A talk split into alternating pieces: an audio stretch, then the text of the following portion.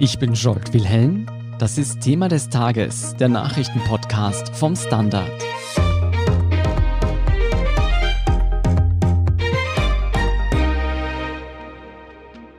Die Berichte, die uns seit vergangener Woche erreichen, sind wirklich dramatisch. Überschwemmungen in Deutschland und Regionen in Westeuropa haben hunderte Todesopfer gefordert. Und auch in Österreich stehen Menschen nach der Flut vor Trümmern und Millionenschäden. Während die Aufräumarbeiten auf Hochtouren laufen, wird jetzt die Debatte über die Fehler und Schuldigen in dieser Katastrophe immer lauter. Deshalb spreche ich heute mit Stefanie Rueb über die Situation in Salzburg und Hallein und welche Umstände dort zu den massiven Überschwemmungen geführt haben. Danach erzählt uns Colette Schmidt aus Berlin über das angebliche Versagen des Katastrophenschutzes in Deutschland und wie die Politik die Situation ausschlachtet. Und im Anschluss erklärt uns noch Julia Sicker, wieso der menschgemachte Klimawandel und die zunehmende Bodenversiegelung uns noch viele Katastrophen dieser Art bescheren dürften und ob und was wir dagegen tun können. Stefanie, du warst in Hallein und fährst auch heute wieder hin. Die Altstadt hat es besonders hart getroffen. Wie muss man sich denn die aktuelle Situation vor Ort vorstellen? Ja, ich war am Sonntag schon in Hallein. Da hat man das Ausmaß der Verwüstung wirklich gesehen. Überall war Schlamm, Äste und das Hab und Gut von den Bewohnern, das durch die Straße gespült hat, ist überall am Boden gelegen. Es ist aber wirklich erstaunlich, wie schnell die Feuerwehr mit den Aufräumarbeiten war. Bereits am Nachmittag waren die Straßen im Stadtzentrum schon weitgehend freigeräumt. Überall schaufelten Freiwillige den Schlamm aus den Häusern und fingen an zu putzen, zu kerchern und aufzuräumen. Lässt sich beziffern, wie groß die Schäden sind? Die Schäden kann man derzeit noch nicht wirklich abschätzen. Es ist einfach zu früh, aber der Hallener Bürgermeister Alexander Stangassinger geht von Schäden in Millionenhöhe aus es sind ja auch nicht nur materielle Schäden, sondern ganz viele Leute haben auch Erinnerungen verloren und ganz viele Sachen, die man eben im Keller stehen hat oder so. Da muss man einfach zuerst einmal einen Überblick bekommen. Ja, da ist sicher auch ganz viel passiert, was sich nicht mehr reparieren lässt.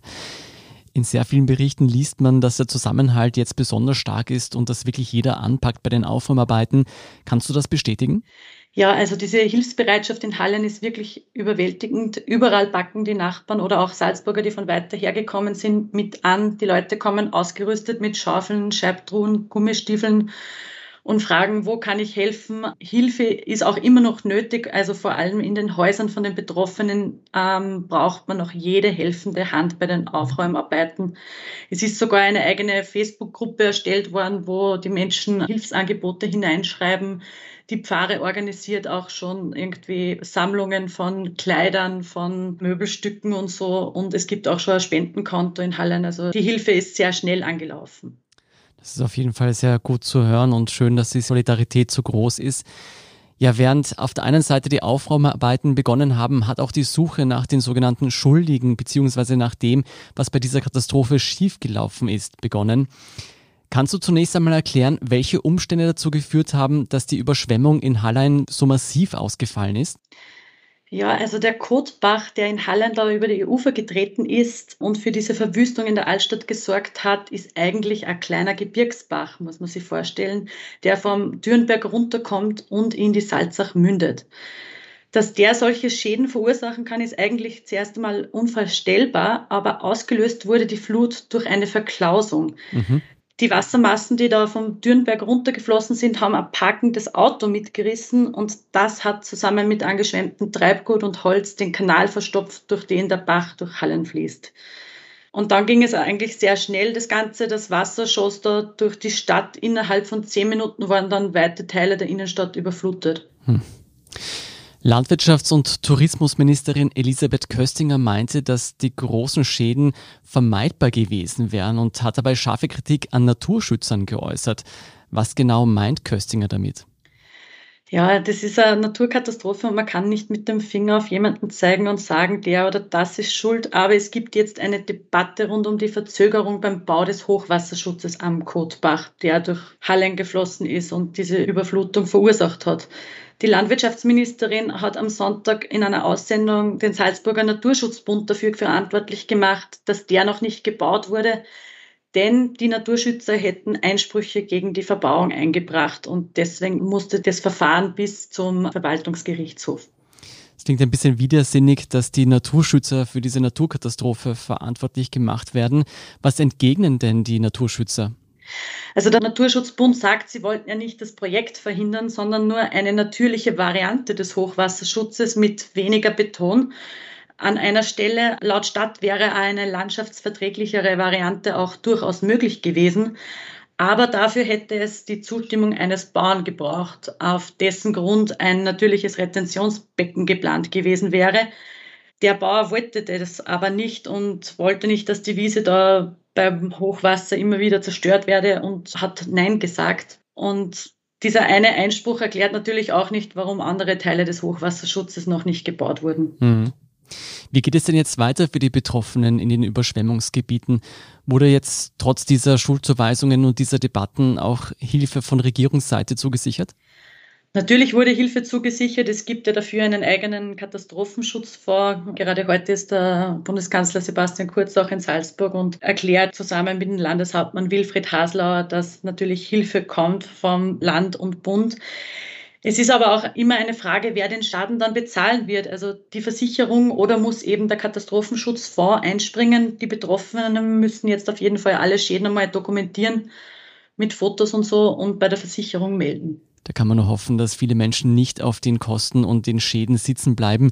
Vielen Dank, Stephanie Rueb, für diese Eindrücke und Einschätzungen aus Salzburg. Sehr gerne, danke.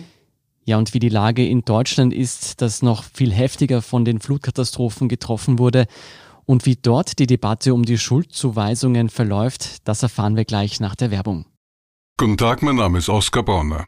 Wenn man in stürmischen Zeiten ein wenig ins Wanken gerät, den eigenen Weg aus den Augen und die Orientierung verliert, dann ist es sehr hilfreich, wenn man etwas hat, woran man sich anhalten kann. Der Standard, der Haltung gewidmet. Jetzt gratis testen auf Abo der Standard AT. Noch weit dramatischer als in Österreich ist die Lage im Westen Deutschlands. Mehr als 160 Menschen haben in den Fluten ihr Leben verloren. Kleinstädte liegen in Trümmern. Die materiellen Schäden dürften in die Milliarden gehen. Colette, du bist für den Standard in Berlin. Was hast du über die Situation in den betroffenen Regionen herausgefunden? Wie gehen denn die Aufräumarbeiten voran? Also die Aufräumarbeiten gehen voran, das ist einmal klar. Und es wird auch sehr viel von anderen Bundesländern geholfen in den betroffenen Gebieten.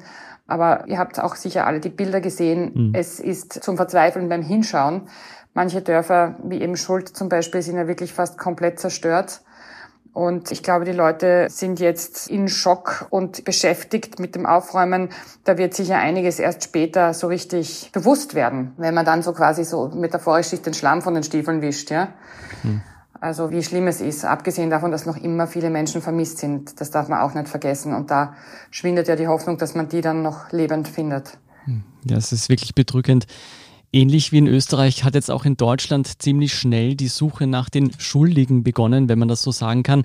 Besonders stark in der Kritik steht der Katastrophenschutz. Wieso denn das? Naja, einerseits der Katastrophenschutz und auch dann natürlich andererseits Hochwassermanagement ja, in Deutschland. Diese beiden Bereiche sind sehr in der Kritik. Was den Katastrophenschutz angeht, also das heißt Bundesamt für Bevölkerungsschutz und Katastrophenhilfe oder kurz BBK jetzt in der Folge, so nennt man das hier in Deutschland, ist nicht so organisiert wie in vielen anderen Ländern. Nämlich so, dass man meinen könnte von oben nach unten, sondern Katastrophenschutz ist in Deutschland eher von unten nach oben. Also es wird von unten nach oben gewarnt, ja. Mhm. Und das hat man jetzt hier sehr schmerzlich bemerkt, dass das nicht gut gelaufen ist, dass diese Meldeketten gerade in einer so schnell hereinbrechenden Flutkatastrophe teilweise wirklich nicht gut funktioniert haben. Also der Katastrophenschutz wird im Fall eines Krieges zum Beispiel von der Bundesebene tätig, ja, also mhm. dieser BBK. Aber im Fall von solchen Naturkatastrophen müssen die Länder tätig werden und auch entscheiden, wann man zum Beispiel evakuiert. Und vielleicht sind da manche Länder und auch Kommunen auch ein bisschen überfordert gewesen mit dieser Situation. Und damit ich das richtig verstehe, durch diese verzögerte Meldekette hat es dazu geführt, dass viele Dörfer und viele betroffene Städte nicht rechtzeitig Hilfe bekommen haben. Also das wird noch diskutiert. Die Regierung und die Ministerien streiten das ja eher ab und sagen, das hat eh funktioniert. Aber es ist zum Beispiel offensichtlich, dass Sirenen nicht überall funktioniert haben zum Beispiel. Und sowas muss man halt laufend kontrollieren. Also da gibt es zum Beispiel so einen Warntag im September immer in Deutschland, wo die Sirenen ausprobiert werden. Sollte vielleicht öfter sein, würde ich jetzt einmal als Österreicherin meinen. Von, mhm, kennen wir. Da haben manche Sirenen nicht geheult, ja. Und was auch ein Problem ist, dass das europäische Flutwarnsystem, das heißt EFAS, die haben gesagt, sie haben schon vor Tagen, bevor das dazu kam, Deutschland gewarnt und haben gesagt, da kommt ein Starkregen mit nie dagewesenem Ausmaß. Hm. Und die warnen aber die Bundesregierung, ja? die warnen nicht die Länder. Mhm. Die warnen das Verkehrsministerium, also das Bundesverkehrsministerium heißt es hier. Und da gibt es auch die Kritik, dass das nicht schnell genug weitergegeben wurde. Gestern gab es eine Pressekonferenz der Regierungsvertreter oder deren Sprecherinnen und da hat man sich da eher nicht abgeputzt, aber man hat gesagt, jetzt steht einmal die Hilfe im Vordergrund und jetzt müssen wir mal aufräumen und danach klärt man diese Fragen der Schuld. Beziehungsweise hat man immer wieder gesagt, nein, nein, es wurde eh gewarnt, aber so richtig können sie sich nicht abputzen. Da ist sicher einiges schiefgelaufen. Und was noch dazu kommt, ist dann eben der Gewässerschutz. Der wird schon sehr, sehr lange eingefordert. Und da gibt's aber, glaube ich, erst seit 2019, seit zwei Jahren, so eine Bund-Länder-Arbeitsgemeinschaft, Wasser, Lava heißt die abgekürzt, mhm. wo sich jetzt Hochwassermanagementpläne ergeben haben, die jetzt aber erst irgendwie langsam abgearbeitet werden. Viel zu spät natürlich jetzt für diese Katastrophe.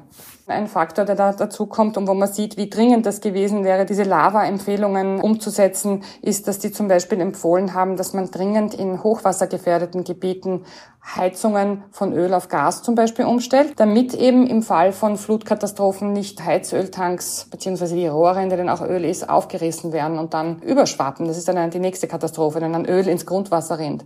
Und genau das ist nun passiert an Erft und A. Was fordern denn die Experten? Wie sollen künftige Überschwemmungen dieser Art besser in den Griff bekommen werden? Naja, diese Hochwassermanagementpläne müssen jetzt einfach einmal sofort umgesetzt werden. Und zwar nicht erst gewälzt und geprüft werden, sondern umgesetzt. Also ich glaube, das ist das, was jetzt alle hier fordern. Was man nicht hat in Deutschland, ist dieses für mich jetzt wirklich überraschende Phänomen, dass quasi eine Ministerin die Umweltschützer jetzt beschuldigt, dass die schuld werden an der Katastrophe. Also das ist hier nicht der Fall. Ja, ganz im Gegenteil. Man sagt, man hätte auch auf Umweltschützer oder auf Gewässerexperten hören sollen und da vorher Vorkehrungen treffen. Viele der betroffenen Regionen haben ja immer wieder mit Überflutungen zu kämpfen gehabt in den vergangenen Jahren.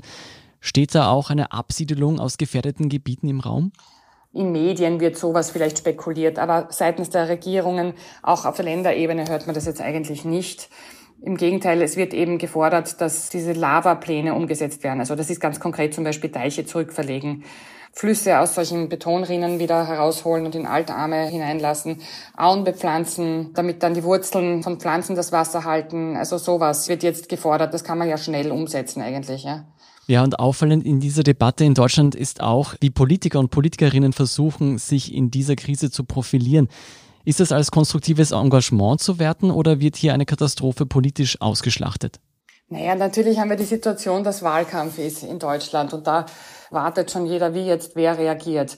Also ich glaube, Armin Laschet ist der Worst Case natürlich, dass der da zu lachen beginnt während einer Rede des Bundespräsidenten im Hintergrund. Ist dem Ministerpräsidenten von Nordrhein-Westfalen und Kanzlerkandidaten wahrscheinlich eher unabsichtlich passiert, oder? Ich bin ganz sicher, ohne ihn persönlich zu kennen, dass er das nicht lustig gefunden hat, die Situation dort in der Stadt, wo er gerade stand. Aber das ist natürlich unprofessionell und ein Wahnsinn, wenn einem sowas passiert, ja. Also man kann einmal sagen, Laschet hat die Katastrophe jetzt mal im Moment nicht geholfen, aber es ist ja noch nicht vorbei. Jetzt muss man ja den Leuten dort mit Sofort- und Aufbauhilfe helfen.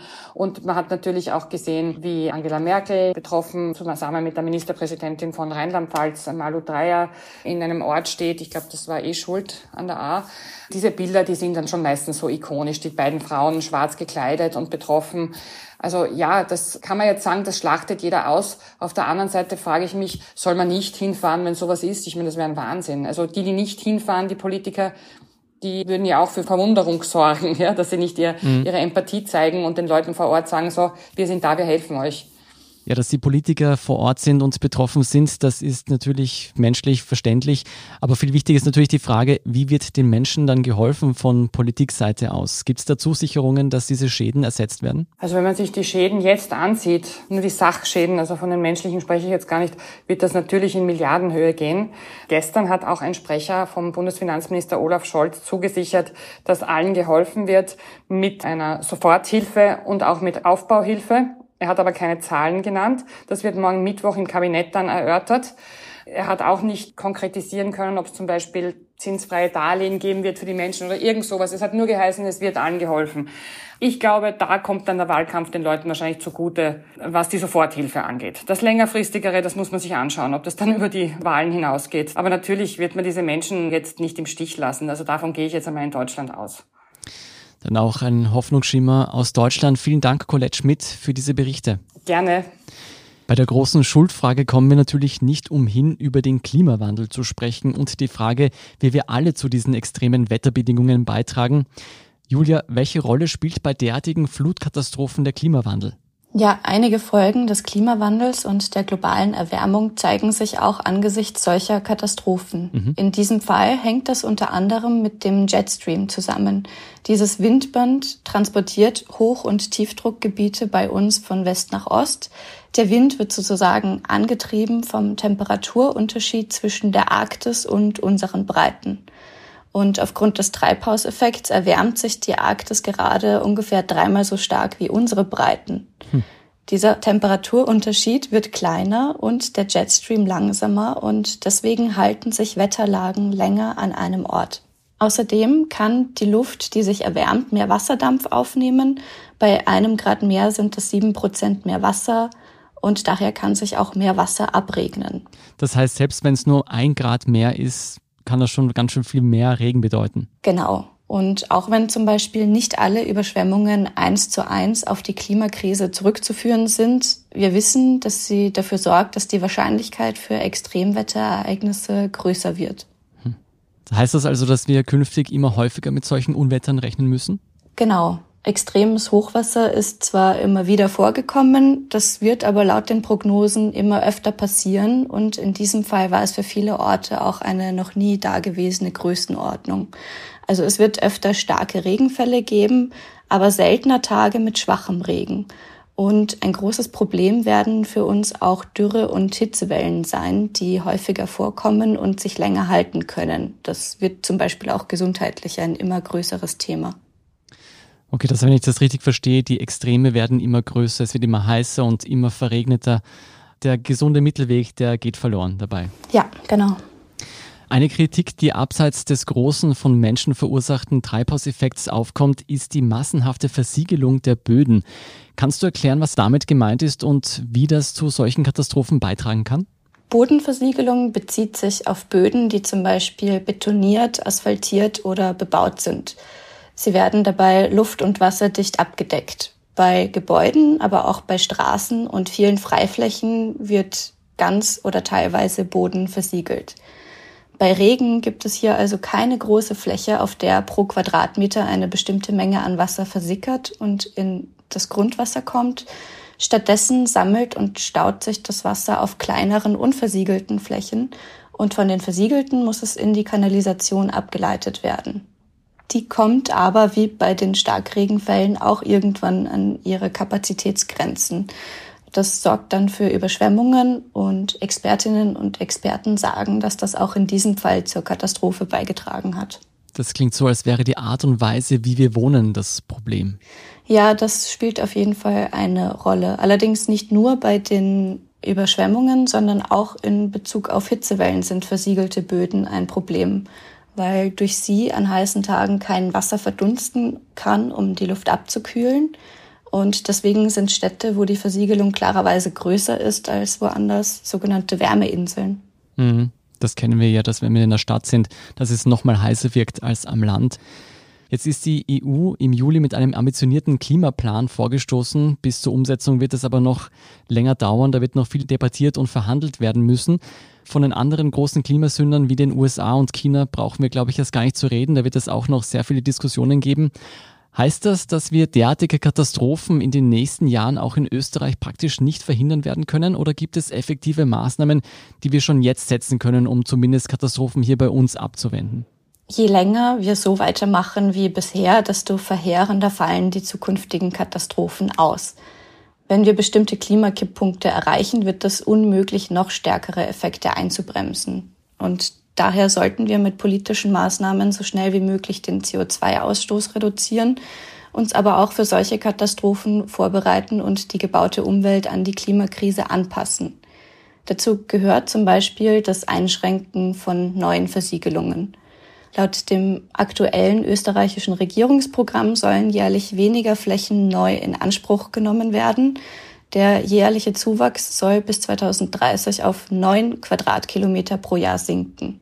In den letzten drei Jahren waren wir bei durchschnittlich 43 Quadratkilometer Zuwachs pro Jahr.